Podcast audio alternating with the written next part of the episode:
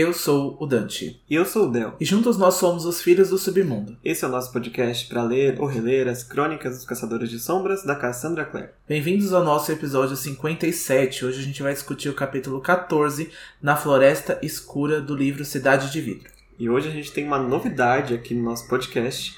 A gente vai estrear um quadro novo que a gente achou muito interessante de colocar onde a gente vai trazer as atualizações mais importantes sobre o trabalho da Cassandra Clare ou outros trabalhos assim relacionados ao assunto, né? Porque a gente teve um newsletter muito especial esse mês, né? Exatamente, a gente teve então essa newsletter especial que foi a introdução ao novo livro da Cassandra Clare, que se chama Swordcatcher, aqui no Brasil deve ficar como o apanhador de espadas que já tem os direitos garantidos pela galera Record e agora a Cassandra fez essa introdução nesse mês na newsletter dela dela, deu bastante informações, então foi muito legal. E a gente quis trazer então essas informações para vocês. A gente deu esse nome ao quadro Sussurros do Mercado das Sombras, fazendo referência né, ao Mercado das Sombras que foi introduzido lá em Dama da Meia-Noite, mas a gente já sabe que esse mercado já acontece ao redor do mundo e há muito tempo, né? Já começa desde a época de 1900, por ali, desde a época de Peças Infernais, As Últimas Horas. Então a gente quis trazer esse quadro como se fosse aí uma fofoquinha, como se fosse um bafafá, onde a gente vai trazer as novidades para vocês. Exatamente. Então, sempre que tiver alguma novidade, a gente vai gastar um ou dois minutinhos do episódio só para deixar vocês atualizados com os lançamentos. Teen of Thorns vem aí, Swordcatcher também vem aí. E é também no episódio de hoje, no final do episódio de hoje, na verdade, a gente vai dissecar todo esse conteúdo que a Cassandra divulgou sobre Swordcatcher. Então a gente vai falar sobre o mundo, vamos falar sobre os protagonistas, sobre os personagens lá. Então fique no finalzinho do episódio para vocês que estão curiosos para saber como que vai ser essa nova série, como ela vai ser diferente dos Caçadores de Sombras. A gente vai dissecar aí todas as informações que a gente tem. Isso, e a nossa pretensão é então fazer uma temporada especial aí também para Swordcatcher. Eu acho que já não é segredo para ninguém que a gente quer expandir então o trabalho da Cassandra aqui no nosso podcast. Então a gente vai falar sobre Magisterium e obviamente também sobre Swordcatcher. Então a gente está muito ansioso então para começar esse projeto e não esqueça de deixar os seus comentários nas nossas redes sociais. Então, Instagram é @filhos do submundo e o nosso Twitter é filhos submundo e a gente também tem o nosso grupo no Facebook, o servidor no Discord. Todos os links estão disponíveis na bio do Instagram. E a previsão, então, para o lançamento de Swordcatcher é em algum momento de 2023. A Cassandra ainda não revelou nem capa e nem data. Ela tá terminando os últimos detalhes. Ela vai até agora em maio para o sul da França. Então ela tá terminando esses últimos detalhes ali. Mas a gente sabe que é em 2023, junto com o livro Negro dos Mortos, que é então o último livro da trilogia As Maldições Ancestrais, ou a trilogia do Malek, como é conhecida. Exatamente. Então, 2023 a gente tem previsão de ter dois livros aí da Cassandra Clare, né? um de Caçadores de Sombras e um da nova série. E como o Dante falou, a gente sim pretende é, cobrir o Swordcatcher lançando. A gente quer fazer uma temporada paralela aos Instrumentos Mortais, né? no caso Peças Infernais, a gente vai estar tá, e vai sair possivelmente os dois episódios, né? as duas temporadas ao mesmo tempo, para a gente não interromper também a nossa nossa série de instrumentos aqui, né? E deixar as pessoas seis meses esperando. Até para dar tempo de todo mundo ler o Swordcatcher e tal. E é por isso que a gente já quer deixar na pergunta do episódio de hoje, que para quem escuta a gente no Spotify e para quem segue a gente no Instagram, se vocês têm interesse em acompanhar uma temporada de Swordcatcher, uma cobertura mais detalhada, mais aprofundada, da mesma forma que a gente faz aqui com instrumentos e com peças, a gente pretende fazer também com Swordcatcher, com o plus de ser a, uma série nova, né? A gente vai poder teorizar muito mais, sem saber de como acaba e para onde vai, um pouco mais de liberdade do que a gente tem aqui na série dos instrumentos, né? Que já passou muito tempo, muita gente já sabe como, como avança, né? Exatamente. E por a gente ver esse material que ela divulgou na newsletter, parece que vai ser uma temporada muito boa, parece que vai ser um livro cheio de detalhes também. A Cassandra se inspirou finalmente né, na sua cultura judaica, então ela tá trazendo mitologia, tá trazendo histórias de fantasia que ela sempre quis trabalhar antes, né, sobre a sua descendência, então é bem legal. Tem vários povos, tem vários lugares ali, reinos, e é uma nova série série adulta, então eu quero ver como que a Cassandra vai trabalhar os seus personagens e os temas que ela sempre apresenta nos livros de uma forma mais adulta, de uma forma, então, parece que os protagonistas têm entre 20 e 20 e poucos anos, então eu gostaria de ver essa visão aí de mundo que a Cassandra tem, de sociedade, nesse, nessa perspectiva mais adulta e mais madura. Exatamente. Então, se vocês querem saber mais sobre o Swordcatcher, fica pro final do episódio que a gente vai falar sobre Castellane, vamos falar sobre o Kel e a Link, são os novos protagonistas, com muito mais detalhes. Mas vamos para instrumentos mortais então, porque a gente tem mensagens de fogo no episódio de hoje. e no episódio passado, a gente viu a Amatis sendo a única pessoa, fora o Luke, a se levantar, a, a voz pelo menos, contra o Valentim. E eu perguntei no card do episódio passado se vocês achavam que essa manifestação da Matos contra o Valentim aconteceu tarde demais. E pelo visto, vocês não perdoaram a Matos, porque 83% das pessoas disseram que sim, foi tarde demais e a Matos já devia ter se levantado há muito mais tempo.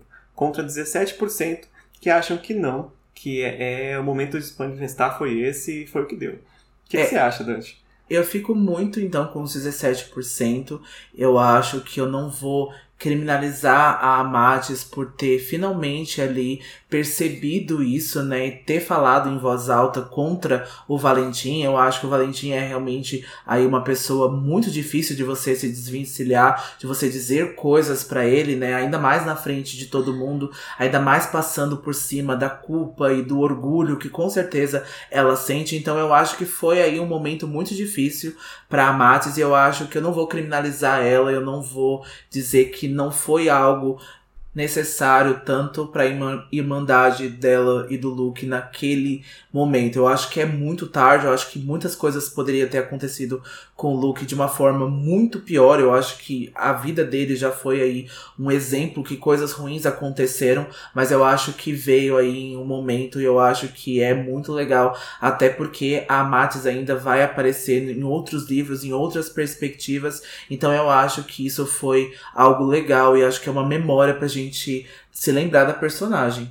É, eu concordo é, em boa parte. Eu também votaria não para a pergunta que eu fiz, porque eu não acho que foi tarde demais. Eu acho que foi muito tarde, sim, mas não tarde demais. No sentido de sempre é tempo de você se manifestar, sabe, contra o que é ruim.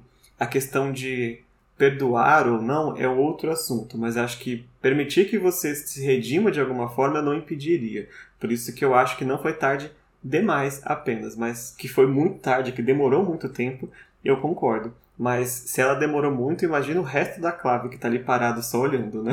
É, redenção é algo bem difícil, né? É uma linha muito fina, porque muitas pessoas não concordam ou não gostam, ou acham que o vilão tem que morrer e não há outras coisas para ele voltar atrás, não há o que se prender. Então é muito difícil mesmo essa coisa de redenção. A gente sabe que muitas sagas e muitas coisas da cultura pop não tem muita redenção para quem fez algo mal, para quem fez algo ruim, sabe? Então isso é muito cobrado e é visivelmente cobrado às vezes com a própria vida, às vezes então com uma prisão ou alguma coisa muito ruim para aquela pessoa. É, Agora, se eu tivesse que ter uma mini reclamação assim, para ser um pouquinho chato, é que a gente não vê muito o Luke e a Matis é, trabalhando esse relacionamento, né? Esse perdão. Quando a gente menos espera, eles já estão ali agindo juntos, o Luke tá ali na casa dela. Aconteceu fora das câmeras, né? Esse, ou esse perdão, essa conversa. Eu gostaria muito de ter visto, mas é aquela, né? Os adultos, eles não têm tanta, tanto protagonismo assim como as crianças aqui, os adolescentes. Eu acho que pode ter sido escolha da Cassandra, mas eu gostaria, assim, só porque eu gosto muito tanto do Luke quanto da Max como personagens, assim. Gostaria de ver esse spin-off aí. E a nossa mensagem de fogo agora foi deixada pelo perfil Labirinto Espiral, que deixou que o Jace está sendo idiota por achar que a Clary só quer ele por causa do sangue de demônio. E vai refletir nesse episódio de novo, porque o Jace tá só as evidências ali do Citãozinho Chororó, ele tá nessa sofrência. Pra que viver fingindo se eu não posso enganar meu coração? Então, tem essa declaração aí que é bem forte entre os dois. Eu acho que é uma cena muito bonita, mas vai refletir esse negócio de sangue de demônio, essa conversa aí, essa guerra iminente com o Valentim, com o pai deles, que com certeza tá chegando, tá transbordando ali no sentimento dos dois e como eles estão reagindo a essas coisas. E nessa loucura de dizer que não te quero, vamos pro sinopse do episódio de hoje? vamos lá. Os caçadores de sombras tentam encontrar uma forma de lidar com o seu luto. Isabelle tem que lidar com a sua culpa pela morte do irmão e recebe consolo de um amigo inesperado. Clary e Jace tentam lidar com seus sentimentos em meio à ameaça de guerra iminente contra o seu pai. Que complicado, hein? Quando a gente acha que não vai mais falar de incesto, vamos mais uma vez. ah, mas tá acabando, gente. Esse livro é a última vez que a gente vai falar sobre esse assunto. E vamos de terapia depois ah. disso. Bom, esse capítulo começa com a Claire e o Simon chegando na casa onde os Lightwood estão hospedados agora, né? Isso depois daquela cena com o Valentim, né? Que deixou todo mundo impactado. E se vocês lembrarem, a família Lightwood com o Jace tinham ido pro enterro do Max, por isso eles não estavam presentes. Agora eles estão em casa e a Claire e o Simon estão chegando do Salão dos Acordos, né? E eles são recebidos por um Jace muito mal-humorado, muito sarcástico, muito chato, para não dizer outra palavra. O Jace tá insuportável nessa primeira metade aqui do capítulo, né? Porque ele fica nesse vai e volta de eu vou te dar uma patada, eu vou pedir perdão, vou te dar uma patada, vou pedir perdão, e aqui tá dando patada. E o Alec tá ali numa posição de tentar acalmar o Jace, né? No sentido de você não está irritado com a Clary nem com o Simon para tratar eles mal, você está irritado por outros assuntos. É, é até descrito que eles ainda estão vestidos com a roupa de luto dos caçadores, né? Que é branca. Inclusive é uma roupa branca com é, costuras de marcas em tons vermelho, né? Deve ser uma roupa assim muito bonita se não fosse pela ocasião que ela é utilizada. Só colocando um comentário a mais sobre essas marcas. Essas marcas, então, são marcas fúnebres, né? Que os caçadores de sombras usam aí em enterros, usam quando eles perdem algum ente querido. E são marcas sobre conforto e sobre paz, muito diferente das marcas que eles usam para combate, né? Que eles estão aí em agilidade, em força, que são feitas para combater mesmo. E essas marcas são aí para dar algum tipo de conforto. Então eu achei muito bonito também eles terem aí uma cerimônia especial para eles, né, para os entes queridos deles quando eles acabam perdendo. Exatamente. E uma coisa que é interessante pontuar é que esses primeiros parágrafos, eles vão deixar à mostra umas atitudes que quando eu li a primeira vez esse capítulo, eu confesso que eu odiei, detestei esse capítulo, porque parece que tá todo mundo agindo de uma forma meio enlouquecida, assim, né? Seja com raiva, seja com ódio, seja a, a Isabelle ela agir de uma forma bem é, diferente, né? E o Dante tem uma visão bem é, interessante sobre o tema central desse capítulo, né? Que me fez ver de uma forma um pouco diferente é, e aceitar um pouco mais o que está acontecendo aqui é, nas cenas que a gente vai discutir hoje. Né? Exatamente, eu vejo muito pelo lado do luto, eu vejo muito aí, então, essa exposição dos personagens ao luto, eu acho que cada um deles lidando de uma forma diferente, eu acho que sim, eles são bastante expositivos, eles vão aí mais pro lado corpóreo, mais pro lado físico das coisas, eu acho que principalmente a Isabelle, então, mas eu acho que é uma maneira de lidar com o luto quando as coisas já estão tão difíceis para eles, que eu acho que essas coisas mundanas acabam aí pegando, eles acabam se levando, né, se deixando levar a essas emoções, porque é muito difícil, é muito difícil você confrontar a morte de um ente querido, ainda uma morte de um ente tão querido e tão pequeno, ainda no começo da vida, né? Então eu acho que é muito difícil para os personagens, eu acho que principalmente para Isabelle que se sente culpada no meio disso tudo. Em meio a essas conversas, o Simon tá tentando entender como o Valentim matou o Inquisidor. Eu acho que não só o Simon, eu acho que todo mundo ficou com essa pergunta já que as projeções deveriam ser intangíveis. Ele se pergunta se já houve um inquisidor que não tenha sofrido uma morte horrível, né? Alguém da clave já não sofreu uma morte horrível porque foi inquisidora, daqui a pouco talvez seja o cônsul, né? Existe aí alguém que conseguiu se safar, está nessa posição e conseguiu estar em vida? De cabeça, eu não lembro. Porque a gente tem inquisidores em todas as séries e todos que aparecem têm uma morte horrível. Daqui até o final da série, assim, só, só morte para inquisidor. Consa até escapa, mas inquisidor eu sinto muito, viu? Exatamente. Aí o Alec, né, vai completar dizendo que os pais também não devem saber o que aconteceu com o Inquisidor, porque eles ainda estão na necrópole, né? No túmulo do Max, eles pediram para os meninos voltarem, né? Antes deles, porque eles queriam ficar sozinho ali para poder se despedir do Max, né? Devidamente. E o Alec vai contar algo que quebrou meu coração, cortou meu coração, que a Isabelle não foi se despedir do Max, né? Ela não foi no enterro dele, ela não foi ali na necrópole dele, porque ela tá se sentindo muito culpada. Isso é muito horrível, gente, porque eu acho que para nós aqui é, mundanos, eu acho que é aí uma encerração, é um encerramento, né, de, um, de uma vida, de um ciclo. Eu acho que a gente precisa, né, do enterro. Não estou dizendo aqui que todo mundo deveria ir ou todo mundo deveria acreditar nisso, mas eu acho que é um fechamento para nós, né? Eu acho que as pessoas que já foram ou que já estão nesse estado não ligam para essas coisas, que é muito material é muito corpórea, mas eu acho que pra gente é algo que é muito importante. Eu acho que pelo menos pra mim, eu acho que talvez pra Isabelle também. Eu acho que ela pode se arrepender no futuro de não ter conseguido ir uh, se despedir do Max. É, mas sempre tem tempo, né? Ela pode se despedir mais tarde, quando ela conseguir fazer as pazes, né, com essa questão. E eu penso também que, para a cultura dos caçadores, que, como já foi falado, né, eles estão acostumados, entre aspas, com a morte. Mas a morte em combate, né? A morte do Max é muito injusta, né? Eles não têm, existem assassinatos, mas tipo, eles estão acostumados, tipo, se o Max tivesse fosse adulto e saísse para lutar com vários demônios, né? É, talvez fosse um pouco mais fácil de aceitar do que o Max que morreu para uma queima de arquivo, sabe? É terrível, realmente difícil de, de, de, aceitar isso, de por que aconteceu esse tipo de coisa, né? E o Jace tá ali, como eu já disse, sendo muito chato, porque a forma dele de lidar com a dor é atingindo as pessoas ao redor dele. Né? Ele tá tentando provocar o Simon e a Claire de várias formas, com várias grosserias, mas a gente vai ver um Simon aqui muito calmo nesse capítulo. Ele simplesmente ignora tudo que o Jace fala, continua conversando normalmente, né? E o Simon vai tomar essa atitude, inclusive, até o fim deste capítulo, quando ele vai encontrar a Isabelle mais tarde, né? De estar tá ali numa posição muito madura. Inclusive, a gente vai ver, né, nas interações dele com a Isabelle mais tarde, que ele vai conseguir o que nem o Alec nem o Jace conseguiram, né? Que é, pelo menos, conversar com a Isabelle. O Alec, ele tenta até é, achar que se a Isabelle descobrir que o Sebastian não era o primo né, Penhalo, se, como assim, ele enganou a todos, então, tipo, você não tem culpa de ter sido enganada também. Achar que isso fosse um pequeno consolo para ela, mas com a ameaça da guerra chegando, sabe, é quase que nada, sabe? O que, o que é um pequeno consolo nessa situação, né?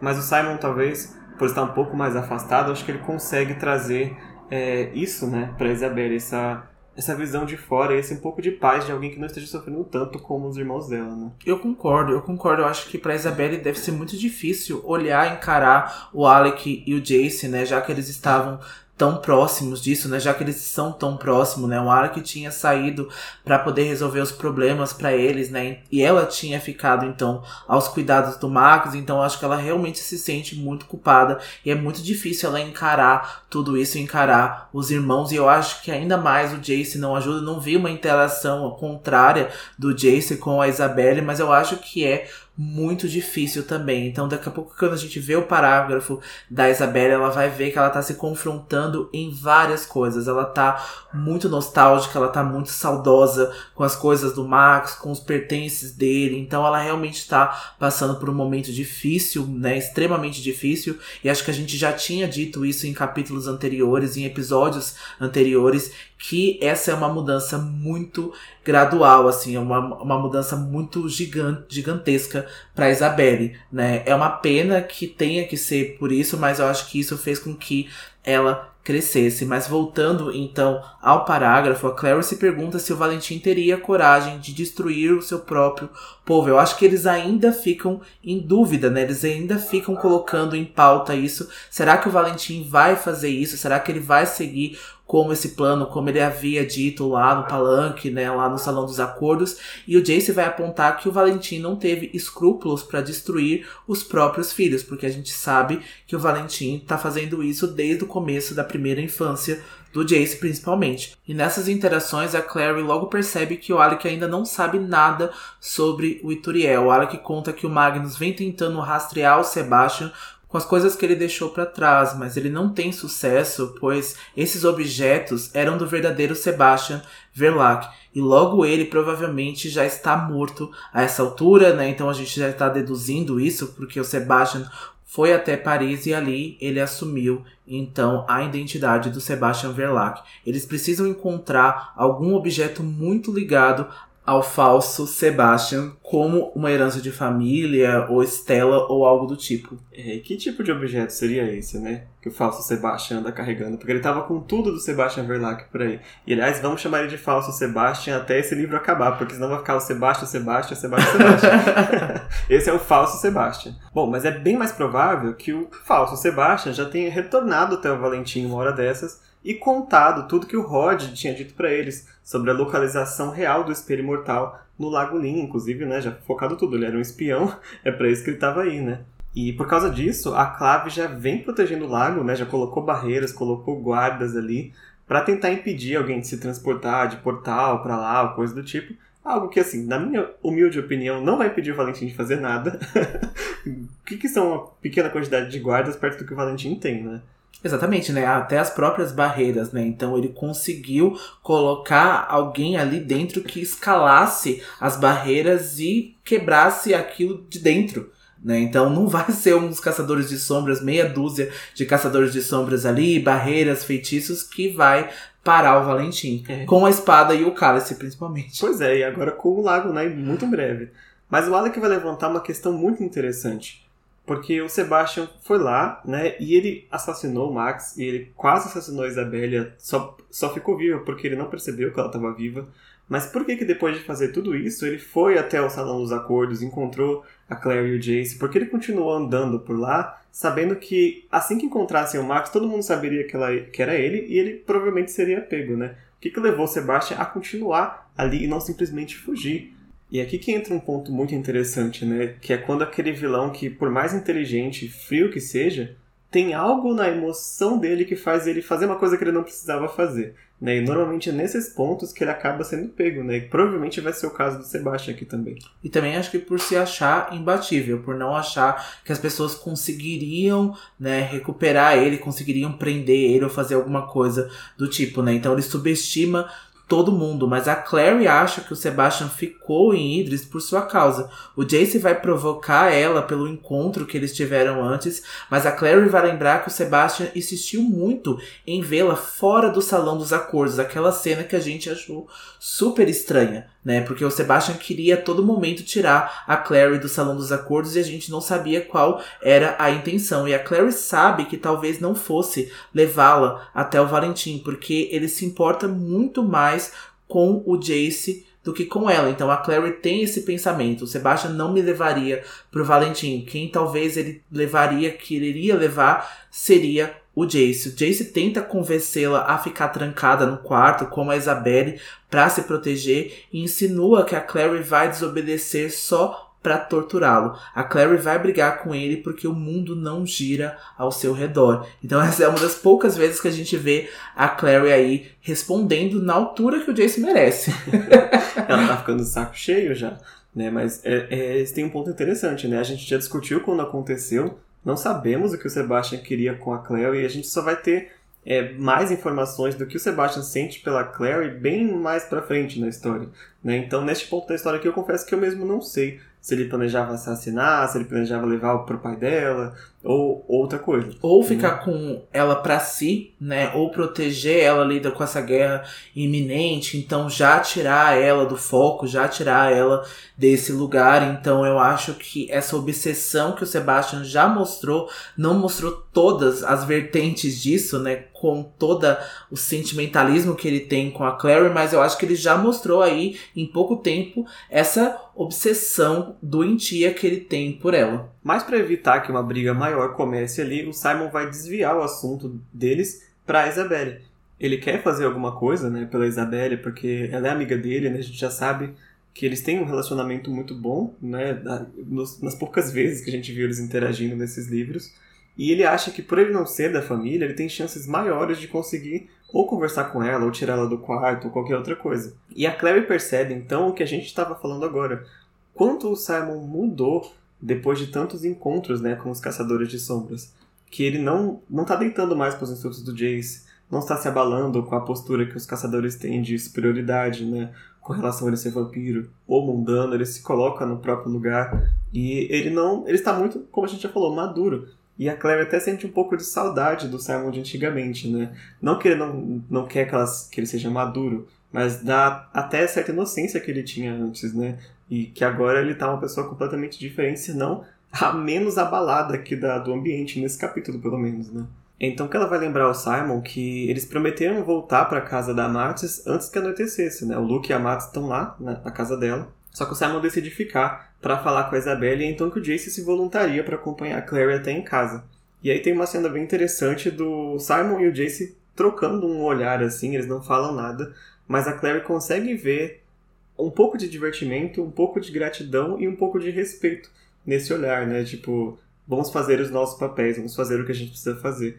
Né? O Jace talvez respeitando o Simon por ir lá confortar a irmã dele, né? E o Simon respeitando o Jace por proteger a irmã dele também. É, né? É, eu acho que até nos pensamentos do Simon nesse capítulo, ele vai respeitar o Jace estar próximo da Clary, né? Ele vai até se sentir aí mais confortável com a relação dos dois, né? Ele vai falar, olha, é melhor ela estar com o Jace do que estar mal acompanhada, né? Com o Sebastian ou qualquer outra pessoa. Então eles acabam agora se aceitando e se respeitando. Então, é o começo muito do que a gente vai ver no quarto livro, né? Porque a gente pode já dar esse pequeno spoiler que os dois evoluem muito a relação entre eles e até transforma em uma parceria entre eles. É bem bacana, vai ficar aí pro, pro quarto livro. O que, que uma mordidinha no pescoço não faz, né? Essa caminhada entre a nova casa dos Lightwood e a da é bem curta. Clary tá nervosa por estar ao lado do, do Jace com uma sensação estranha que o tempo que eles passam juntos é muito curto e precioso. Ela vai observar o Jace por um tempo, ela vai notar até o anel Morgenstern no pescoço dele e a mão dele se curando ali de forma mundana. Então ele ainda tá seguindo aquele conselho do Alec. Eles começam a conversar sobre como Valentim foi imediatamente atrás do Luke e não do Inquisidor. E o Jace nota que o Valentim odeia o Luke, mas o respeita, e mesmo que fizesse parte do submundo. E a gente vai, o Jace fala algo muito interessante. Ele vai falar que se o Valentim assumir o controle, ele provavelmente já tem algo guardado para o Luke, né, para fazer então o Luke sofrer de alguma forma. E acho que ele precisou aí tirar o Inquisidor de cena antes, né, porque eu acho que é todo aquilo que ele não acredita por aquela clave corrompida do que tirar o Luke agora. Exatamente. E quando eles se confrontaram, né, a Cassandra descreveu muito bem como eles pareciam dois opostos, né, um Batman e um Superman. E aqui tem essa mesma descrição. O Jace vai dizer que o Valentim meio que vê o Luke como alguém como ele, mas oposto. Né? Alguém que quer mudar a clave de alguma forma, quer mudar a forma de pensar, mudar a, os fundamentos da clave com objetivos diferentes, mas os dois têm essa ação, né? De vir para a mudança. E é por isso que ele, como o Dante falou, odeia tanto o Inquisidor e o resto da clave, porque é aquela clave velha, antiquada e corrompida, né? Corrupta por demônios, que ele tanto odeia. É, é, muito interessante porque a gente vê isso, esse pensamento. Não sei se o Valentim tem esse tipo de comportamento, mas a gente vê muito isso em vilões, né? A gente vê em Death Note, por exemplo, que aquele vilão precisa de um antagonista ali para fazer ele se superar cada vez mais, né? Para desafiar ele de alguma forma. Eu acho que talvez o Valentim tenha isso, porque eu acho que o Luke é uma das pessoas capazes, então, de enfrentar o Valentim, né? De ter essa posição, de conseguir falar com o povo, né, de conseguir ser ouvido, né, ou se fazer ser ouvido. Então, talvez o Valentim pense ali no Luke como um antagonista e talvez ele até goste disso, né? Talvez seja algo que não esteja já na mente dele, talvez seja subconsciente, mas acho que de alguma maneira ele gosta disso. É, tenho certeza que sim, é, fica aquele meio oposto, né? Que o Luke é aquele líder que é meio amado pelo povo, né? E o Valentim é o líder temido. E eu não sei se ele gostaria até de de ser amado. Eu acho que gostaria, mas não é o que ele procura. Né? Seria um bônus se acontecesse, né? É, eu acho que o Valentim prefere que as pessoas tenham medo dele e respeite ele do que amor. Eu acho que ele não entrelaça essas duas coisas muito bem, né? Até porque a forma como ele pune e ensina o Jace é uma forma de respeito, é uma forma de obediência, então e não sobre amor, né? Então ele até quebrou, a, até matou o pássaro do Jace, né? Por conta disso.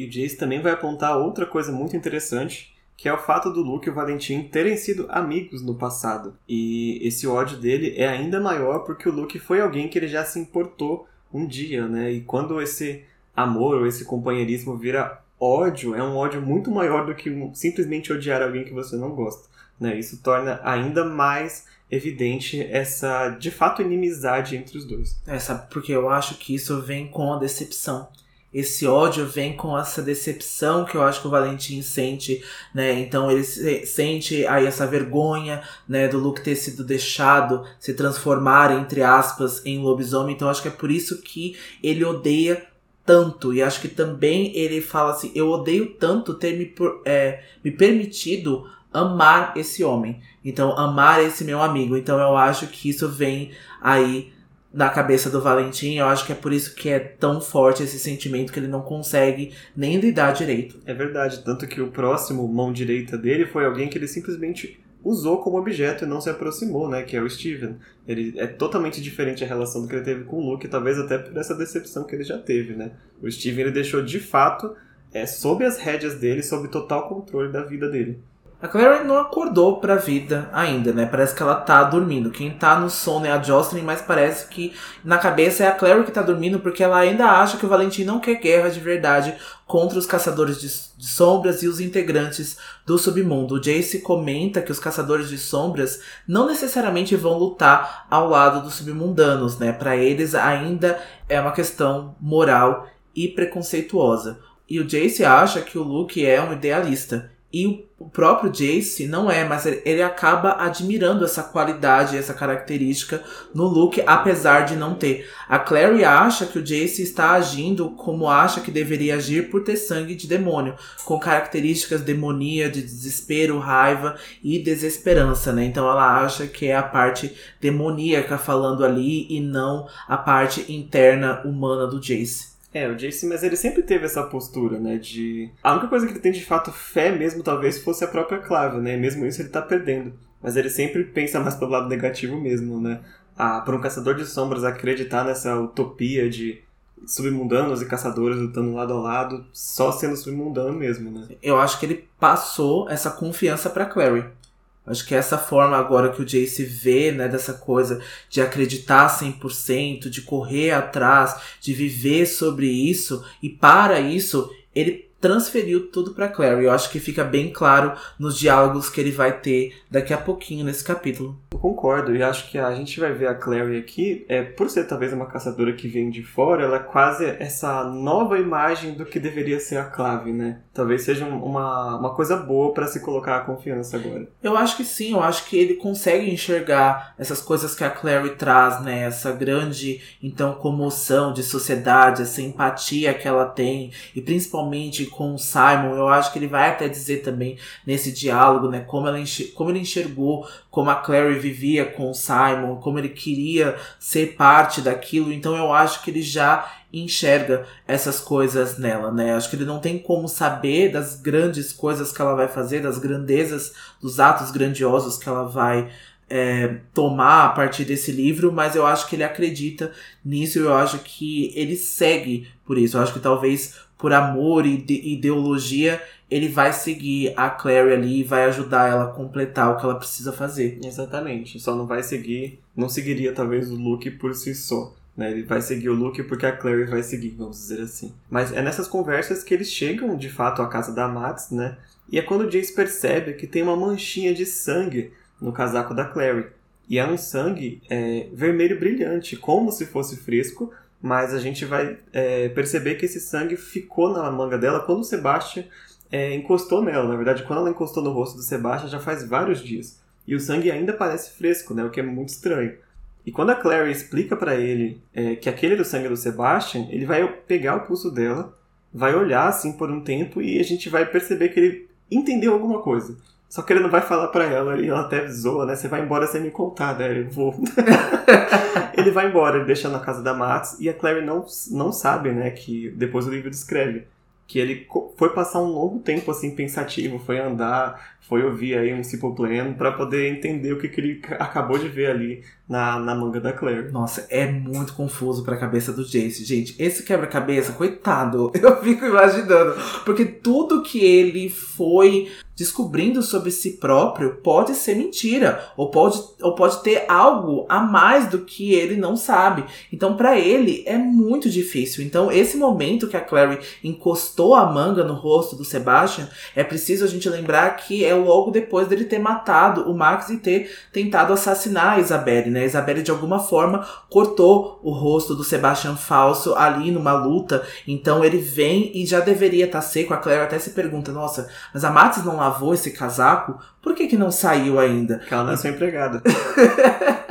então é muito complicado. E a gente sabe as características que fazem esse sangue ainda estar tá fresco, que não é humano. Acho que a gente já pode dizer isso, não é humano. Qualquer sangue é, humano secaria ali depois de alguns minutos, e ainda mais num casaco que absorveria de alguma forma. Exatamente. Vai ficar aí pendente essa dúvida, porque, como o Dante bem falou, cada vez que o Jace descobre alguma coisa, descobre que não era bem isso, e ele descobre outra coisa e não era bem isso, e vamos ficar nisso aqui até, até o final da cidade de vidro, né? Não, até o final da saga, né? Porque o Jace nunca sabe. Acaba o Rainha da Hora da Escuridão, Jace É, The Wicked Powers tá aí, velho. o Jace não sabendo nada. E agora a gente tem uma mudança de ponto de vista. O Simon encontrou a porta do quarto da Isabelle e ele é rechaçado por ela ele se recusa a ir embora sem que ela converse com ele antes, mesmo que ela insista para que alguém suba para retirar ele da porta. Então ela até vai gritar pelo Alec, pelo Jason, mas eles já não estão mais ali, né? O, o Jason acompanhou a Clary na caminhada de volta para casa da Matis e o Alec não está em casa, provavelmente. Ela finalmente aceita que ele entra quando descobre que o Simon está sozinho na casa. E essa é a primeira vez que o Simon vê a Isabelle descalça, despenteada e sem maquiagem, com uma aparência totalmente diferente do que ele estava acostumado da Isabelle. E o quarto tá tudo revirado, as luzes estão apagadas, então ela tá a, ali já nesse ambiente há um tempo e ela não tá ligando muito para essas coisas, né? Nem para aparência e nem pro cômodo do quarto. É, é pouco importante, né? Com o tanto que ela tá passando. E é descrito que ela tá com uma expressão furiosa ali no rosto, né, por ter sido incomodada, mas ao mesmo tempo a postura corporal dela é de alguém que está bem fragilizada, né?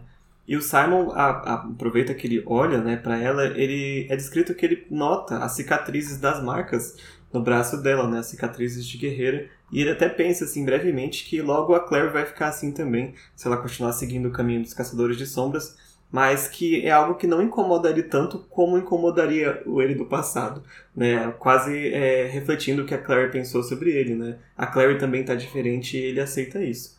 Mas, de volta a Isabelle, né? A Isabelle está segurando um soldadinho de brinquedo ali que ela conta que pertenceu ao Jace. Na verdade, era o único brinquedo que ele trouxe quando ele chegou, né? Na casa dos Lightwood. E ele andava com esse brinquedo para todo o tempo e depois de alguns anos, quando o Jace já estava mais velho, ele deu esse brinquedo pro Max. E foi esse brinquedo que é, eles encontraram na mãozinha do Max quando é, encontraram ele morto. Foi o brinquedo que ele se agarrou, é descrito que é quase como se estivesse se agarrando a alguma coisa, né? É, pessoal ali para proteger ele. É uma cena muito triste de, de ser descrita e é isso que a Isabelle está agora também se agarrando, né, fisicamente aos últimos momentos do irmão dela.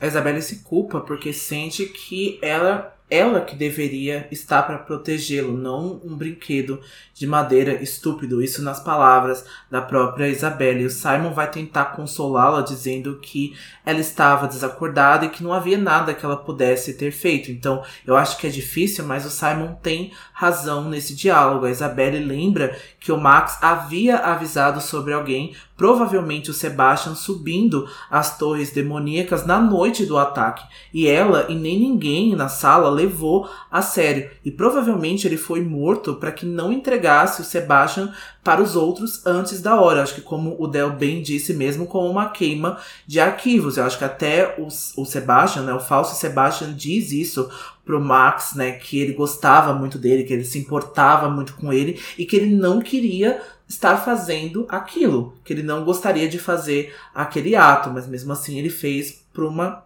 queima de arquivos para que o Max não contasse isso para ninguém. É, se vocês lembrarem, quando o Max vem contando isso, né, o Sebastian tava na sala, né, lendo um livro e tal.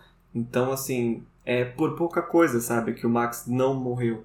Se ele não tivesse contado, se ele não tivesse descido, se o Sebastian não tivesse ali, quando a gente começa a pensar nos e se, né, foi ele morreu quase por uma necessidade da, do Sebastian até, né? É claro que foi pura maldade, mas tipo, a gente pensa, nossa, ele matou a criança e quase que criou um motivo para ele matar o Max, né, na cabeça doentia dele.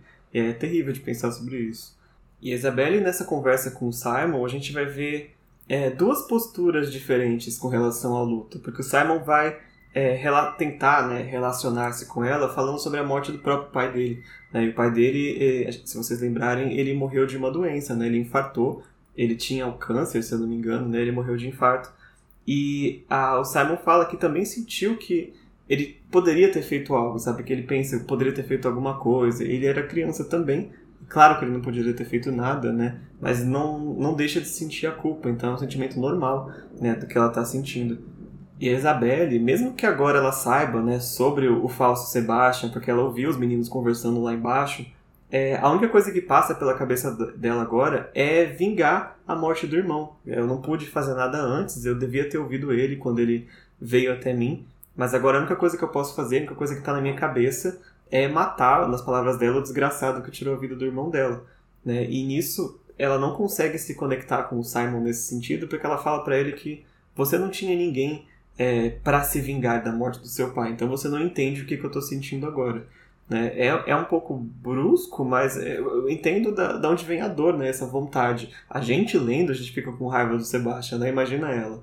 Exatamente, esse senso de justiça que eu acho que a Isabelle pode matar o Sebastian, né? Ela pode combater ele de alguma forma. Eu acho que a gente pensa muito nisso, né? A gente, como é mundano, a gente fica nessa posição de falar, é, não há nada que a gente possa fazer. E eu acho que a gente tem essa sensação que o Simon tem de talvez não te traga paz. Talvez depois de você fazer isso, né? De você ir atrás dessa vingança não resulte em nada bom para você. Mas é muito difícil enxergar isso, é muito difícil ver essas coisas quando você tá nessa perspectiva do luto, quando isso é tão real para você. Então eu acho que é muito crível a Isabelle passar por isso agora eu acho que é muito complexo e é muito difícil. Eu, no lugar dela, talvez eu faria a mesma coisa. É muito complicado, porque depois que já passou e você não pode voltar atrás, você só pode olhar para frente, né? E às vezes a vingança ou a justiça, ou com, como quer que você interprete, é a única coisa que você tem para tentar trazer um pouco de paz, pelo menos, para aquilo. Né? Mas falando então nas ações que a Isabelle vai tomar, de repente a Isabelle puxa o Simon para o lado da cama dela, né, dizendo que nesse momento está precisando de uma distração. Simon pergunta se ela tem certeza se é isso que realmente fará ela se sentir melhor, mas ela continua avançando nele e a gente tem um corte do capítulo. Essa é a última cena que a gente vê Isabelle e Simon por esse capítulo, né? Então talvez a gente veja as consequências nos próximos. Exatamente. Eu achei muito é, bizarro a primeira vez que eu li, né? Mas é como o Dante falou nessas questões de luto, foi nisso que ela se agarrou agora, sabe? Eu quero pensar em outra coisa, eu quero fazer outra coisa. E essa outra coisa foi agarrar o Simon, né? Na visão de que eu chipo esse casal, eu não gosto muito, tá? Eu não gosto muito desse momento que a primeira noite deles tenha sido em volta desses problemas, tenha sido por causa, causado sobre esses problemas, tá? Então, o meu chip aqui fica meio triste com isso. Mas eu entendo a personagem, eu entendo por que, que a Isabelle tomou essa atitude, por que, que ela fez isso. Mas assim, gostar dessa cena e não encarar essa cena ali com um considerável desconforto não é possível. Eu acho que eu continuo encarando isso com um certo desconforto e um certo pesar do meu chip ter sido resumido a isso. é, é assim, é um começo estranho, né, digamos assim, porque a cena tava toda. tava num outro momento, sabe? Eu acho que não, não pedia romance especificamente, né? E aí, como é a primeira vez, assim, deles, digamos assim, é, é, ah, o motivo é meio estranho. É, exatamente. Eu vou dar um spoilerzinho aqui, é, nada referente à série, mas é uma coisa que o próprio The Witcher, né, o ator que faz o The Witcher, o Henry Cavill, uh, comentou sobre o encontro dele com a personagem né, da Yennefer na segunda temporada, que eles queriam fazer essa cena mais física, essa cena mais sexual, e eles preferiram não, eles que disseram para a direção não, talvez esse seja um encontro mais emocional, onde a gente né, se abraça, onde a gente se vê depois de um tempo, e eu acho que a cena ficou muito mais tocante, ficou muito mais bonita ali, né, quando o Geralt encontra a Yennefer ali, eventualmente, na segunda temporada. É, é não, você não precisa partir para fisicalidade necessariamente, né? Mas aconteceu e agora é canônico, então é isso aí. E a cena vai cortar agora uma última vez para Clary, que tá lá na cama dela, na casa da Mats. Ela não consegue dormir porque a cabeça dela tá cheia de coisas, de tudo que aconteceu, né, nas noites anteriores. Eles estão há uma semana sem paz, praticamente, né? O Simon não voltou para casa, a gente sabe o que ele estava fazendo, mas a Clary não. Ela até pede pro Luke ir lá na casa dos Lightwood para ver o que estava acontecendo. O Luke vai, quando ele volta, ele fala assim: Olha, tá bem, tá? Você relaxa. It's fine. Mas ela tá lembrando da ameaça que o pai dela fez, porque o pai dela disse que, pelo bem do irmão dela, ela não deveria revelar as coisas que o Ituriel né, revelou para ela. Ela tá lembrando também da mãe, que tá ali ainda adormecida e o Magnus sumiu com a cura pra mãe dela, né? Então é muita coisa na cabeça nesse momento e claramente ela não consegue dormir. Mas outra pessoa também não tá conseguindo dormir agora, né? De repente, o Jace entra pela janela, né? Esse susto, quase um vulto ali, né? Entrando pela janela dela. Ele ainda estava usando as roupas do luto, mas o seu olhar já não tinha mais nada furioso ou sarcástico, né? Que outrora o Jace estava. E ele passou a noite inteira caminhando com insônia e sentindo que precisava vir até ela. Ele sabe que não deveria, mas ele precisava ver a Clary, né? Ele vai ressaltar isso todo momento. Eu precisava te ver, eu precisava chegar até aqui ela abre espaço para ele né, na cama e pergunta o que aconteceu, né? Além de tudo o que já aconteceu, né? O que não aconteceu, eu acho que é a pergunta. Ele diz que não é nenhuma notícia ruim, nem novidade, mas que o que ocupa a sua mente agora é algo que ele sempre soube e a Clary também. E aqui o Jace vai começar contando a primeira vez que ele viu a Clary, né? Lá no Pandemônio ele vai contar como ele convenceu o Rod a ser ele a pessoa que fosse buscar a Clary para o instituto, né? Quando ele encontrou a Clary e o Simon, né, lá no Java Jones, e como ele sentiu ciúmes do, dela ali já com o Simon, né, na segunda vez que ele viu ela na vida.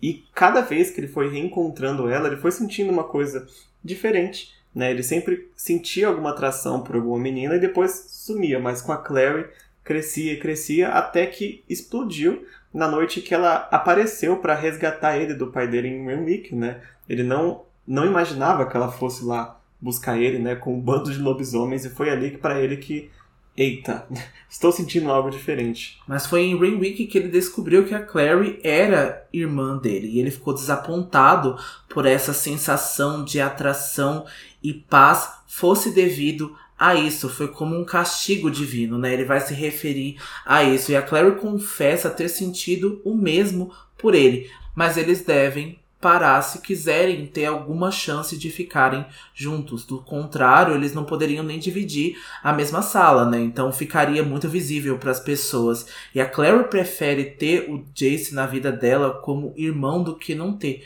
E o Jace se pergunta se ele deve ficar afastado enquanto vê ela namorar outro e se casar enquanto ele morre por dentro cada vez mais, isso nas palavras do Jason. Então ele acabou levando a mente dele até aí, né? Até a Claire começar a namorar, até a Claire conseguir se casar. Então a Clary até fala que ela não foi tão longe assim, mas o Jace conseguiu acessar isso na mente dele. E a Clary também não consegue enxergar um futuro em que isso aconteça, né? Que ela veja que o Jace tá namorando, que o Jace seguiu aí com a vida romântica dele de alguma forma. E o Jace reconhece que já não pode mais fingir isso e confessa que a ama.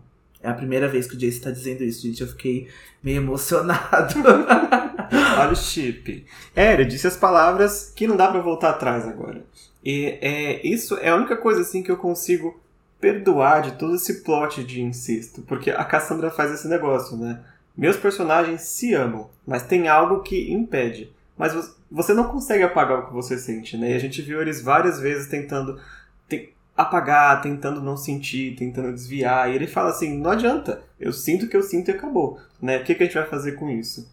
E ele fala para ela, e a Claire ficou sem palavras. Né? E agora a gente vai entender, na verdade o Jace vai entender, né? A, essa questão do sangue demoníaco dele. Ele vai dizer que, mesmo que tenha sangue de demônio nele, também tem sangue humano, por causa do que ele sente por ela. Os demônios, eles só conseguem desejar e querer, né? Essa coisa física de conquista, né? E o que ele sente é amor, e esse amor só pode vir do sangue humano. E assim ele acaba aceitando que ele é meio a meio né? Que o que ele sente por ela não é o, o sangue demoníaco desejando algo proibido, mas é um amor que ele sente de forma humana. E aí, depois de falar tudo isso, que ele vai dar uma recuada assim e perceber que, nossa, eu falei, falei demais. Né? A Clary tá sem resposta até então, ele até ameaça de sair de novo pela janela, só que a Clary vai impedir ele, né? Ela vai dizer que sim, ficou chocada, mas é porque até pouco tempo atrás ela achava que ele estava odiando ela, pela forma que ele tratava ela, né? Desde quando ela chegou em Idris e toda essa questão. E é, até, é descrito de uma forma muito bonita até, né? Que ele tá na janela e os dois veem um reflexo um do outro ali no vidro. Gostaria de ver essa cena também filmada, né? Porque é uma cena muito cinematográfica, digamos assim. É uma cena muito poética e foi torturante a gente ter lido isso, né? Porque eu acho que isso faz parte dos romances da Cassandra, né? Essa parte que é torturosa da gente não conseguir ver uma saída para esse romance dos dois, apesar deles terem passado tudo que passaram, né? Então eu acho que na minha cabeça otimista, eu acho que os personagens têm que ter um descanso e têm que conseguir conquistar aquilo que eles queriam, né? Os bons personagens, obviamente, né? Então a gente torce por eles e a gente fica aí com pesar deles não estarem conseguindo viver a vida que eles pretendiam. É, e é interessante pontuar também que fica ainda mais evidente a estranheza da cena da Isabelle, né? Porque esta cena aqui traz tudo o que a gente precisava que, se, que fosse trazido e não traz a fisicalidade, né? Eles não saem depois se agarrando e, e tudo. É uma coisa muito, assim, é, inocente, entre aspas, né? Muito muito assim, amorzinho, muito profundinha. É, exatamente. E nesses momentos o Jace vai lembrar que no dia seguinte, à meia-noite, eles com certeza estarão em guerra com o Valentim, né? Foi então o prazo que o Valentim deu para aquele ultimato que ele fez lá no Salão dos Acordos. E aquela pode ser a última noite deles e ele não quer passar longe da Clary. Ele faz esse pedido a ela, né? Mesmo sabendo que é errado dormir ao lado dela, nem que seja uma única vez, para poder ao lado dela apenas naquela noite. Então você vê que o Jace tá realmente aí muito emotivo e muito preocupado, né, se ele vai conseguir encontrar a Clary depois dessa guerra, depois desse ultimato. E eu achei muito bonita essa cena, muito como essa cena foi descrita mesmo. A gente já vem falando isso que foi muito poética.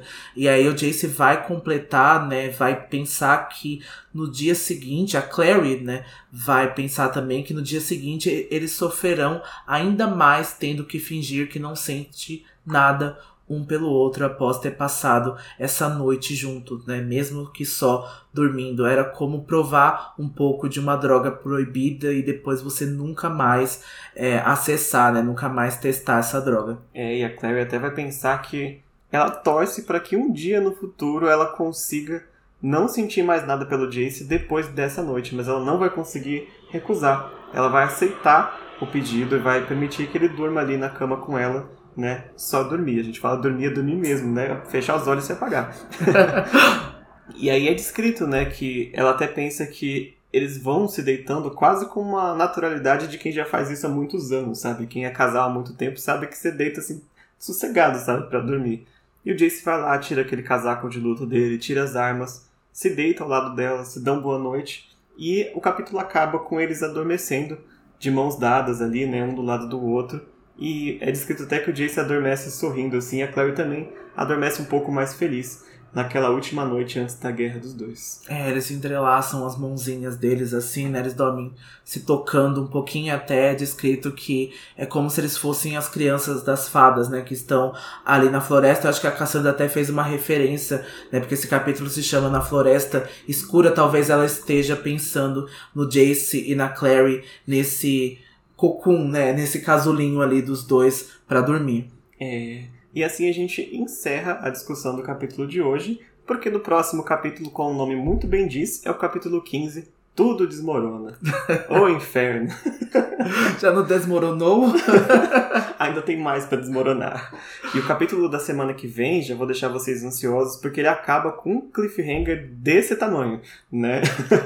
Próximo capítulo tá muito bom. Esse daqui eu acho que eu gostei muito. Algumas pessoas podem não gostar, né? Pode ter aí alguma preferência para o próximo, tudo bem. Eu entendo, mas eu acho que é um consenso no próximo que eu acho que é muito bom mesmo. E aproveitando, antes da gente começar o nosso especialzinho do Swordcatcher, vamos lembrar vocês para seguir a gente nas nossas redes sociais, o Instagram, arroba Filhos do Submundo, e nosso Twitter, arroba Filhos, Submundo. Também não esquecer nossos grupos no Facebook e no Discord. E agora a gente vai entrar, como a gente prometeu, em detalhes sobre o universo de Swordcatcher, lembrando também para vocês olharem no card do episódio, votarem na nossa enquete se vocês têm interesse de ter uma temporada separada de Swordcatcher aqui, né, do Filhos do Submundo, pra gente discutir essa série que tá muito interessante. Eu não vou é, criar um hype em cima de uma coisa que eu tenho pouca informação, mas o que eu estou vendo até então, eu tô gostando muito.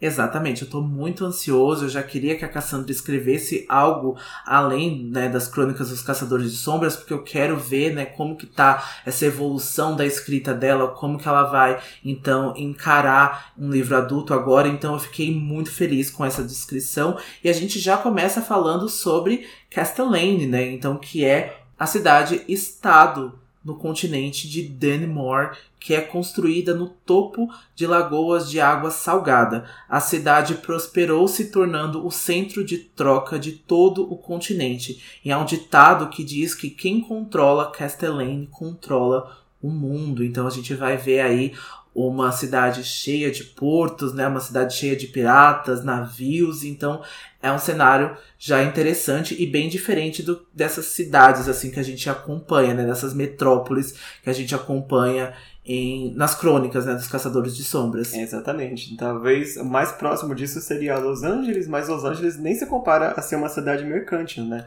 A Cassandra disse que a grande inspiração dela foram as cidades mercantes do passado, principalmente Veneza, né? Porque além de ter um monte de navios e um monte de comércio, tem uma nobreza ali, uma nobreza rica, né? Eu acho que é, compara muito assim ao, ao terreno de Six of Crows, né? Que também é um, mundo assim cheio de mercantes, cheio de comerciantes e de segredos para lá e para cá, né? Apesar que, né, lá em Six of Crows, essa parte é a parte pobre, né, somente. Então, Kerst não é esse mundo, né, então a cidade de Six of Crows não é assim tão interessante, não é tão inspirada em Veneza, não é tão bonita assim, mas a gente sabe que é bonita na aparência, né, do lado de fora, que a gente sabe que essas intrigas, né, essas famílias poderosas aí vai estar tá cheia de sujeira aí debaixo dos tapetes caros, né? Então, a gente sabe que isso vai ser só um cenário mesmo. Exatamente. E a Cassandra descreveu aqui no último newsletter que Castellane é dividida mais ou menos em duas partes. A primeira parte é o topo da cidade, né? chamado até de o topo da colina. Porque lá é onde vivem as famílias ricas e os lords, os mercadores, os influentes e os donos né, das frotas que trazem toda a grana, todo o cash para Castellane. E esses poderosos, eles lutam entre si, eles se matam, eles têm intrigas, eles têm segredos, eles têm espiões para conquistar o poder em Castellane. Tudo isso sobre o olhar atento da família real, né, que é composta pelo rei da colina e os seus dois filhos, o príncipe Connor e o príncipe Bran. E o príncipe Connor vai ser um dos personagens principais desse livro, né? A newsletter não comentou se tem alguma rainha também, eu acredito que não, mas pode ser que tenha, né? Até, até a gente descobrir, a informação que a gente tem é que é o rei e dois príncipes. E ela descreve também a parte mais baixa da cidade, que é composta por todos os outros que vivem sobre a vigia de outro monarca. Esse é conhecido aí como o mestre dos criminosos, chamado Ragpicker King, né? O rei dos farrapos ou o rei dos mendigos. A gente não sabe como que vai ficar a tradução aí que a galera Record vai fazer. Que mora numa enorme mansão no centro da cidade. Então essa, né, entre essas duas partes e dois monarcas que vive o delicado equilíbrio de Castellane e devido essa natureza volátil e delicada das relações, há tentativas constantes de assassinato à família real. Exatamente, é isso que vai causar o início da nossa história, né? Porque há intrigas entre a parte alta e a parte baixa, e dentro da parte alta tem intriga, dentro da parte baixa tem intriga. Então são várias facções brigando ali dentro da maior cidade desse continente, né? Então a Cassandra falou que é, ela pretende entregar muitas intrigas de corte, acho que vai ser o grande é, tema central, digamos assim, né, desse livro. A parte rica e a parte baixa lutando por controle dentro da cidade. E além da cidade de Castellane, ela também descreveu um pouco sobre a mitologia desse universo, pelo menos uma das mitologias que é muito ligada à protagonista Lin, né? Isso, houve um tempo que a magia existia aqui no mundo de Denimore e o continente era governado por grandes reis feiticeiros que moldavam a terra ao seu bel prazer. Mas um dia, para acabar com essa guerra que destruía essas terras, uma rainha feiticeira traiu seus companheiros e causou o Sundering, o que é então separação, eliminando a magia do mundo, então fazendo assim com que as pessoas odiasse essa rainha feiticeira. Exatamente, porque quando ela fez isso, ela acabou destruindo a própria terra dela, né, chamada de Aram, e o povo dela, que são os Ashkar, ficaram sem lar. Para o resto do mundo, essa agora considerada deusa, né, essa rainha feiticeira, é a grande traidora que acabou com a magia do mundo, né, tirou o poder das pessoas que eram poderosas e acabou sofrendo consequências para o povo Ashkar, né, que agora é um povo meio às margens da sociedade. Mas para os Ashkar, essa deusa é a prometida que vai voltar um dia e restaurar Arã e restaurar os Ashkar a antiga glória que eles tinham. Até então, eles são um povo quase que nômade, né? Mas eles têm alguns locais que eles ficam que vagam por Danemor sem um lar fixo, né? Não tem mais uma terra. Exatamente, e até assim, do, do, nosso pensamento, talvez essa rainha feiticeira não estivesse tão errada assim, né? Porque se a gente vê que as intrigas né, políticas aqui são tão fortes assim, a gente pensa então que Denmore já estaria num pior cenário, ainda mais se a gente estivesse com a magia, né? Mas para a maior parte aqui dos cidadãos de uh, Os Ashikar são pessoas de segunda classe, afastados em vizinhanças muradas, né, e submetidos às restrições e toques de recolher. Isso me lembrou muito Attack on Titan. Mas Denimore então precisa dos Ashikars por dois motivos. Primeiro, eles são conhecidos por serem grandes doutores e médicos. E segundo, eles são capazes ainda de fazer um pouquinho de magia. Nada como os antigos, né? Nada então como esse tempo aí de ouro, né, dos Ashikar, mas eles são capazes de conjurar pequenos feitiços, como proteções e ilusões, que são todas imbuídas em amuletos. Os seus feitiços são baseados num sistema de magia antigo de combinação de letras e números chamado gematria. É, e é com a gematria que a gente vê a primeira referência assim clara à mitologia judaica que ela vai utilizar, né? Porque no nosso mundo a gematria é um método de análise da Bíblia, né? Que utilizava a atribuição de números para as letras do alfabeto, e assim cada palavra da Bíblia tem uma somatória e é com esse número que eles interpretavam os significados da Bíblia, né? E nesse universo os Ashkar também usam é, letras com somas, né? Uma coisa assim nesse sentido para poder fazer os seus feitiços. Eu achei bem bacana. E eu acho que outra referência talvez ao, ao, ao povo judeu é essa questão deles serem um povo que já foi também é, levado para guetos, né, e ser isolado de outros povos, né, isso tinha muito na Europa até então, a gente tem muitos problemas, né, com a questão judaica lá em Israel, então acho que ela reflete nesse povo é, essas questões da história judaica também, né. Isso. E é muito possível a gente ver agora a gematria na cultura, na religião cabala. Então eles ainda continuam usando esse método aí para analisar talvez as suas escrituras, né, talvez as suas bíblias e os seus textos. É, usado também no esoterismo, né? A cabala esotérica utiliza esses sistemas assim, de gematria do alfabeto hebraico para ter várias interpretações. Então até hoje é, é utilizado, existe, seja para coisa mais adivinhatória, uma coisa mais interpretativa, e uma versão da gematria nossa também vai estar presente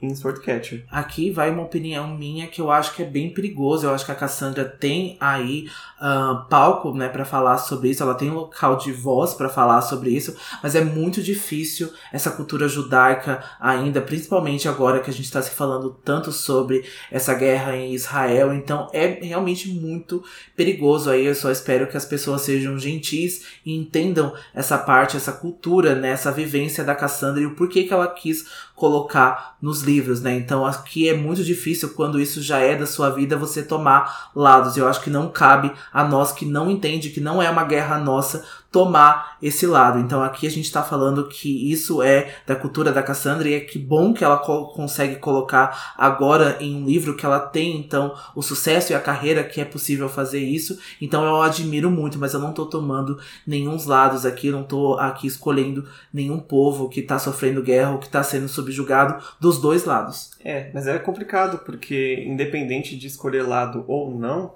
é a interpretação dela da cultura judaica. Então assim, Pode ter pessoas que não concordem e com razão, porque não, ela não pode não ter uma interpretação perfeita, né? É um tema muito delicado quando você mexe com religião. E há é, várias literaturas inspiradas na literatura católica e também há questionamentos, então acho que com a literatura judaica não seria diferente. Então é muito provável que haja, assim, qualquer é, polêmicas ou coisas desse sentido, por causa da interpretação que ela escolher dar. Né? Eu acho que isso é praticamente inevitável. É, mas fica aqui o nosso adendo: sejam gentis com a Cassandra ou com qualquer outra pessoa que tenha esse histórico e que tenha essa vivência, sabe? Eu acho que é uma coisa que a gente não pode mudar. A gente nasceu ali e a gente vai levar isso pro resto das nossas vidas. É. E por outro lado, nós, né, o Dante e eu não somos judeus, mas vamos acabar aprendendo muito, né, sobre essa cultura que aqui para nós, pelo menos no Brasil, ela não é tão é, amplamente divulgada, né? A gente conhece pouquíssimo da mitologia fora da Bíblia Católica, né? Que também tem algumas coisas ali, principalmente no Antigo Testamento, né? Mas da, da nova religião judaica, como ela está hoje, a gente sabe muito pouco. E esse livro vai trazer mais visibilidade para essa mitologia, que eu acho bem, bem bacana também. E agora a gente vai falar do primeiro protagonista do livro, né? Que é o Kellyan Saren, ou Kel para os íntimos. O Kel é um garoto órfão de rua que é descrito que ele vivia na parte baixa da cidade e aos oito anos ele é retirado das ruas dessa cidade e é levado ao castelo onde ele é apresentado ao príncipe Connor Aurelian e é atribuído ao Kel um novo papel, ser o Swordcatcher ou apanhador de espadas. Ele viverá e crescerá com Connor, aprenderá o que ele aprender e, acima de tudo, aprenderá a ser o Connor. Ele falará e andará e agirá como ele, como o seu dublê em situações de perigos. Então a gente já falou isso na hora que a Cassandra colocou, né, a introdução de Castellane, que a coroa está em perigo o tempo todo, né? Esses assassinatos aí dos monarcas são conhecidos e acho que eles precisavam aí proteger o príncipe de alguma forma, então contrataram o Kel para ser o dublê dele. Ou sequestraram, né? Não Ou sequestraram. é, e a Cassandra disse que se inspirou, na verdade ela se inspirou, acho que foi no Saddam Hussein, porque existem aqui no nosso mundo também dublês de pessoas importantes que estão ali para é, para literalmente morrer no lugar deles. Né, caso aconteça algum acidente ou alguma coisa. É muito bizarro isso. A Cassandra falou que fez uma pesquisa extensa e leu muitas matérias e artigos sobre isso. Eles fazem, então, várias cirurgias plásticas nessas pessoas que são os dublês, eles mudam a, a carga dentária dessas pessoas. Então, aquela gente, né, é ensinada a viver com aquilo, né, ser, ser, outra pessoa. Então é muito difícil. Eu lembro muito de uma situação uh, no pop, né, na música pop, que já estavam contratando alguns dublês de corpo para Britney Spears também, e dublês de voz também, né, que fez então com que ela cantasse, né, boa parte de um CD da Britney Spears, já que a Britney Spears não gravou um CD, né, uma mulher que tinha uma voz idêntica à da Britney Spears. Então é muito assustador, é muito bizarro isso e saber que isso ainda acontece na nossa cultura que já aconteceu muito antes, né? É, e é o que vai acontecer aqui com o Kel. Né? Ele vai assumir a, a, a, o lugar né, do, do Conan em situações de perigo. E eu não pude deixar de lembrar também da referência de Star Wars, né? Porque a Rainha Padmé também tinha uma dublê de corpo. Quem viu o primeiro filme, episódio 1, aparece também essa personagem que era uma amiga dela que tomava né, o lugar dela por baixo de toda aquela maquiagem branca quando ela estava em perigo. Eu não sei se foi a intenção da Cassandra, porque ela é muito fã de Star Wars, mas como ela já deixou claro que a intenção foi eventos históricos, eu vou supor que esta é a referência original. Mas para mim, no meu canon da cabeça, é a Padmé Amidala. Não, mas é, foi muito bem essa referência, puxou muito bem. A gente vê que isso acontece, a gente vê que a Padmé tinha várias seguidoras ali que andavam, né, como ela, então era muito fácil confundir a Padmé ali, né? E ela está em lugar, locais, né, precisos, assim. Então era muito legal isso. Eu acho que não ficou tão bem explorado nos filmes, mas eu acho que com certeza tem aí nos livros de Star Wars que está espalhado aí sobre a mitologia, que deve ser muito legal. Tem mesmo. Mas essa história vai começar, né, no caso, o Swordcatcher começa já com a, o Connor e o Kel adultos, né? E a Cassandra descreve que o Connor e o Kel viraram amigos, até quase irmãos, né, de todo o tempo que eles cresceram juntos. Mesmo que é descrito que o Condor é uma pessoa bem complicada, é um príncipe assim, até ela, ele, ela descreveu ele como cruel na primeira sinopse. Agora ela não usou essa palavra, não sei se ela mudou, se ela deu uma nerfada para ter outro príncipe cruel aí. É, já tem outro, né, da amiga dela, Holly Black. ela, ela sentiu ali que ficou muito copiada. É. Mas né, ele o Kel passa a amar o Connor como um irmão, né? Ele se orgulha desse papel de guarda-costas, de protetor, de alguém que vai morrer por ele, digamos assim. Mas as coisas se complicam quando o Kel é, tem que passar por um evento mais traumático, né? O Kel se vê levado de volta à parte baixa da cidade, então, onde ele nasceu, e agora ele deve tentar entender como viver em ambos os mundos, independentemente do Connor e achar quem ele realmente é. Então alguma coisa vai acontecer aí com o Kel que vai tirar ele sobre as proteções do castelo tão ansioso. É, e também essa questão de descobrir a própria identidade, né? Você crescer sendo outra pessoa por vários anos né? É. Ele vai começar a história em torno de 23, 24, a Cassandra não deixou muito claro, mas é por aí. Então, mais de 10, 15 anos sendo outra pessoa. É. E agora, quando você não tá mais ligado a ela, quem é você, né? Esse plot sempre funciona, né? De é você se achar quem, quem é. A gente vê isso com o Jace, com a Claire, e agora a gente vai ver com o Kel também e com a nossa outra personagem também, que vai ser a Lynn Caster, né? A Lynn Caster. Adoro que alguém que mexe com magia chama Caster. a Lynn vai ser uma Ashkar, uma das Ashkars que vivem em Castellane, né? E lá tem um, uma espécie de gueto também para os Ashkar, né? Chama Salt, esse gueto. É, salto, né? A tradução é, nossa provisória. E ela é descrita como uma das médicas mais talentosas ali da, da região, apesar de ser muito jovem e, para essa história, apesar de ser mulher. Porque as mulheres lá são proib... não proibidas, mas não deveriam ser médicas para aquela monte de velharada, homem velho branco que fica lá em, em Salt. Né? Então a Lynn precisou passar por muita coisa para poder assumir essa posição de respeito que ela tem, de conhecimento né, que ela tem, muita resistência, e agora ela está ali como uma das melhores médicas de Castellane. A Cassandra descreve a Lynn como essa pessoa que vê um problema, descobre como atravessar. É isso, sabe? Nada para, não tem nada que impeça a Lynn de fazer as coisas. Mas justamente este é a questão que vai fazer começar a história da Lynn quando ela descobre um problema que ela não consegue superar. Mas agora a Lynn tem um problema muito difícil quando a sua melhor amiga, a Marian, eu não sei se eu tô pronunciando certo, mas se eu errar, por favor, desconsidere ela, a Marian está se encontrando na beira da morte e não importa o quanto a Lin procure tratamentos e desenvolva técnicas, não parece existir nada que ela possa fazer para salvar a amiga. Em primeira vista eu já gostei muito da Lin.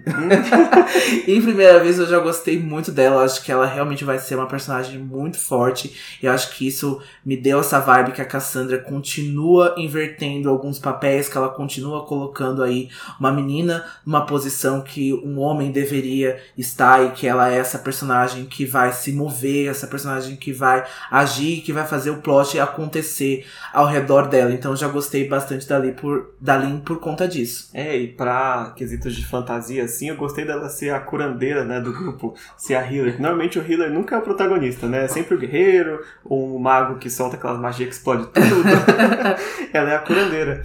Mas como a Lin é uma pessoa que não para por nada, ela percebe que tem mais uma coisa que ela pode fazer para salvar a amiga dela, que é tentar acessar essas magias antigas, né, que supostamente não deveriam existir mais. E ela entende que como Castellane é o lugar onde tudo eventualmente aparece, ou é negociado em algum lugar, ou está escondido na casa de alguém, ainda pode haver livros desses que já são proibidos para ela poder encontrar e nesses livros encontrar algo que possa curar a amiga dela. Mas antes que ela consiga encontrar essa magia, ela vai ser convocada para o palácio porque o príncipe coroado foi gravemente ferido e ela precisa salvar a vida dele. A gente supõe que este seja talvez o primeiro encontro né, dos dois protagonistas, da Lin e do Kel. Isso, já porque o Kel então está como o dublê então do Connor e a gente então imagina, deduziu aqui que talvez seja o próprio Kel.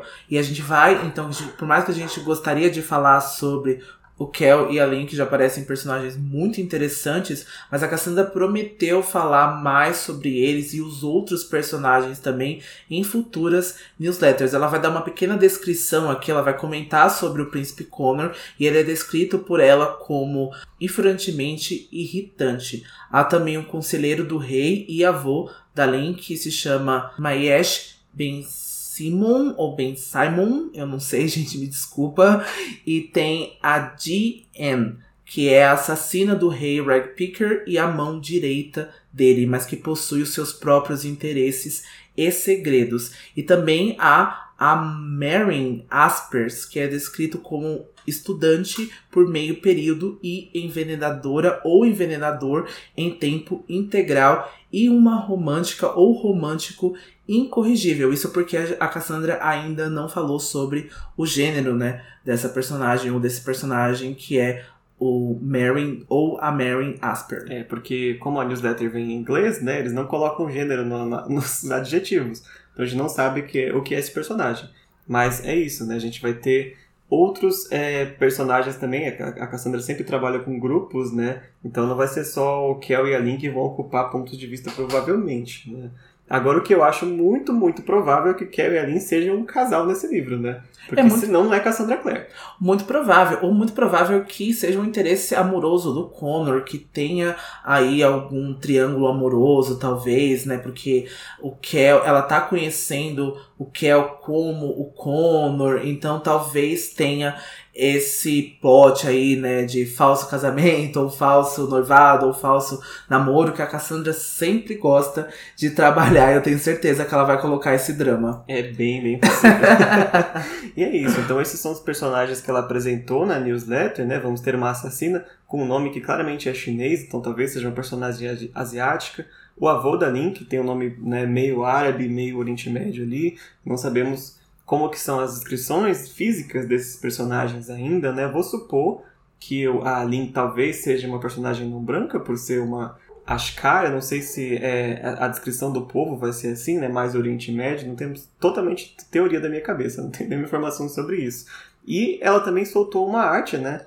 Do, do Swordcatcher que mostra o Kel de costas em cima dos telhados de Castellane. Ou seja, também não temos a frente do Kel.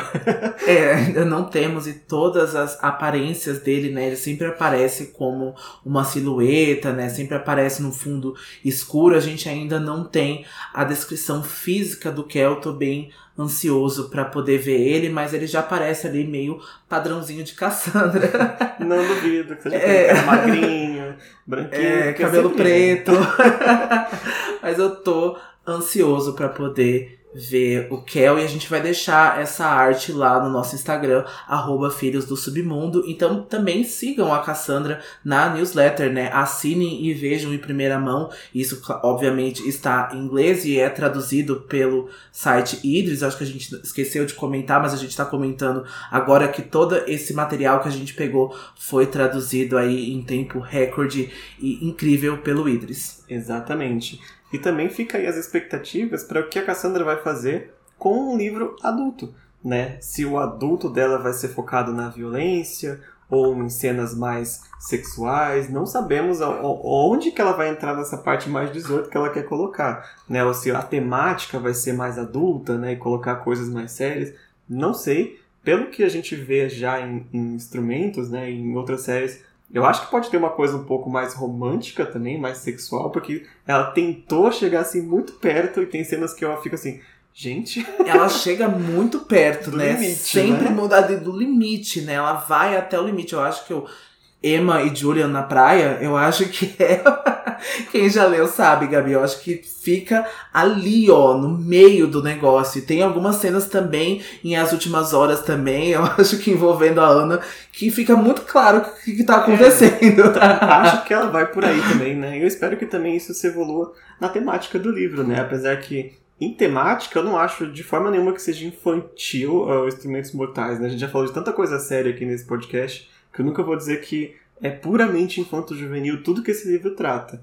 Mas que tem um potencial para ser bem é, mais pesado, eu acho que tem sim. Sim, eu espero que seja mais pesado, não que só isso envolva putaria, mas eu quero que envolva esses segredos, essas intrigas, né? Eu fiquei muito curioso com essa coisa do dublê. E lembrando que o Kel não fez nenhum tipo de cirurgia plástica ou mudou a arcada dentária, tá? Aqui ele conseguiu mudar de aparência de dublê por um amuleto Ashkar, né? Então ele consegue mudar aí por esse pouquinho de magia que tem dentro desse amuleto e eu quero ver aí o que que vai sobre essa mitologia, sobre essas coisas judaicas. Eu tô muito ansioso por isso. Eu espero que vocês também estejam e que a gente tenha deixado aqui vocês no hype, que a gente tenha conseguido apresentar para vocês esse universo, esse livro. A gente quer muito fazer essa temporada, a gente quer muito reagir com vocês, né, momentâneo e viver essa estreia de Swordcatcher. Eu acho que talvez pela primeira vez, né, a gente tendo uma estreia aqui no nosso podcast, a gente cobrir esse lançamento que a gente tem aí muito orgulho que a gente quer muito gostar. Exatamente. Vai ficar aí, vai demorar muito para sair o livro ainda, mas agora a gente tem o nosso quadro, né, os sussurros do mercado das sombras e qualquer novidade sobre o Swordcatcher, sobre o Teen of Thorns, sobre lançamentos da Cassandra ou semelhantes, a gente vai trazer rapidinho no começo de cada episódio para manter vocês informados aí com as fofocas aí do submundo. Isso mesmo. Então, se a gente também esquecer ou não cobrir uma notícia, não se acanhe e mande lá nas nossas redes sociais, nosso Instagram, arroba Filhos do Submundo, nosso Twitter, arroba Filhos Submundo. Também pode mandar pelo grupo no Facebook e o servidor no Discord. Onde vocês mandarem, a gente vai ver aí pra gente colocar agora no nosso novo quadro Sussurros do Mercado das Sombras. E é isso, vamos encerrar o episódio de hoje? Vamos! Antes de ir embora, se você escuta a gente no Spotify, não deixa de dar as estrelinhas ali. Se você escuta a gente na Apple Podcast, não deixe de dar estrelinhas. Manda estrelinha pra gente, manda estrelinha que a gente devora. tá bom? Então até a semana que vem a gente vai discutir o capítulo 15 de Cidade de Vidro, Tudo Desmorona. E até lá, não se esqueçam. Todas Todas, as as histórias, são são, verdadeiras. verdadeiras. Tchau! Tchau!